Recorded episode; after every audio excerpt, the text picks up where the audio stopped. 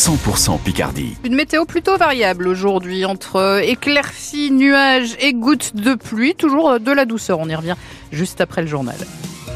Pierre-Antoine Lefort, les restos du cœur ont besoin de bras. À trois semaines maintenant de leur grande collecte, au total, l'association sera présente dans 110 supermarchés de la Somme et il faut du monde derrière les chariots pour récolter tous les dons. Un millier de bénévoles recherchés chaque jour du 1er au 3 mars, car il est bien important de réussir cette collecte, souligne euh, Joël Vaste, le trésorier des restos.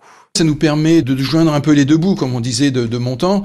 C'est-à-dire que l'été, en général, on a euh, les produits qui arrivent en moins grande quantité. Les ramasses, par exemple, qu'on fait dans les magasins, il y en a moins. Euh, les produits qui nous sont livrés, il y en a moins. Donc ça nous permet aussi de combler un peu ce manque. Et aussi, ce qu'on nous donne euh, nous permet de ne pas acheter aussi quelque part. Parce que les produits qu'on n'en a pas, l'hiver dernier, on manquait beaucoup de lait. On a été obligé, pour compenser un peu tout ça, d'en acheter. Donc si vous voulez, c'est un coût financier quelque part. Il faut qu'on utilise de l'argent pour ça.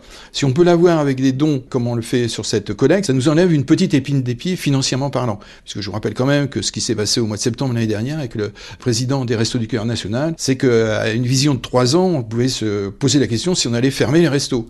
Moins on touchera aux finances, plus on aura de dons alimentaires, et moins, si vous voulez, on aura de soucis dans les années qui vont venir. Et si vous cherchez le futur lieu de collecte près de chez vous, direction francebleu.fr et l'application ici, on vous a mis notre carte interactive.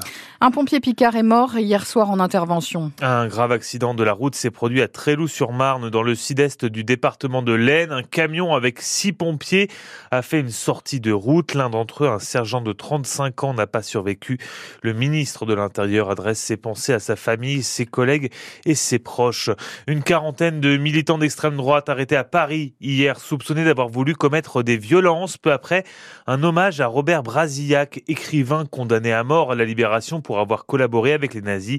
Une quinzaine d'entre eux euh, sont fichés S par les services de renseignement. Pierre-Antoine, le gouvernement promet une année au pas de course. Il n'y aura aucun temps mort, assure Gabriel Attal dans le Parisien ce matin. Et alors qu'il a fallu près d'un mois pour que les ministres soient au complet, dans cette interview, Audrey Tison, le Premier ministre, détaille son programme pour la suite de 2024 avec un printemps des urgences, un été des progrès sociaux et puis surtout un automne du travail.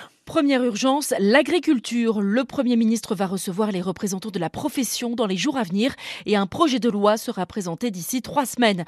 Au menu du printemps ensuite, une loi Macron 2 pour libérer la croissance et le développement des industries. Concernant la jeunesse, des internats gratuits et des nouvelles sanctions pour les mineurs délinquants. Et puis une loi logement ainsi que la simplification des procédures de construction dans certaines zones.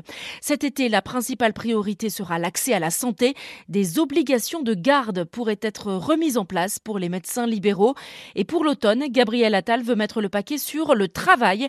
Généralisation progressive des 15 heures d'activité pour les allocataires du RSA et nouvelle réforme du marché du travail. Tandis que les écoliers découvriront le choc des savoirs et les dédoublements de cours pour les 6e et les 5e. Les précisions d'Audrey Tison. France Bleu Picardie, les 7h03. L'Amiens SC en Normandie. Après six matchs sans défaite, les Amiénois s'inclinent à Caen 2 à 0 pour cette 24e journée de Ligue 2 de football. Des buts encaissés dans les dix dernières minutes de jeu. Alors forcément, beaucoup de déceptions ce matin chez le défenseur Sébastien Corchia. Pas déçu, déçu du résultat parce que euh, je trouve qu'on fait plutôt un, bon match, on est, euh, on est solide. Enfin, c'est une belle équipe et euh, ça bascule sur un coup de pied arrêté. ça nous a fait mal, mais nous, on peut marquer juste avant sur coup de pied arrêté aussi. On marque pas.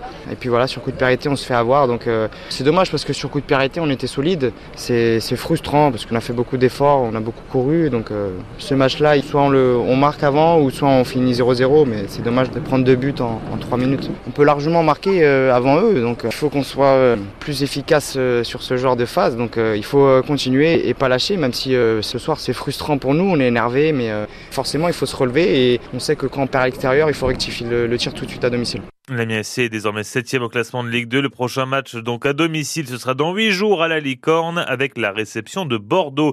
Le 15 de France s'impose de son côté sur le fil pour sa deuxième rencontre au tournoi Destination. Les rugbymen tricolores l'emportent hier après-midi 20 à 16. De quoi se relancer après la lourde défaite la semaine dernière face à l'Irlande. Aujourd'hui, l'Italie affronte justement l'Irlande à 16h. Et puis Arnaud Desmar prend le départ de la Classica des Almeria aujourd'hui en Espagne. Une classique de 192, 3 km précisément pour le coureur Picard de l'équipe Arkea BNB Hotels qui espère bien y remporter sa première victoire de la saison.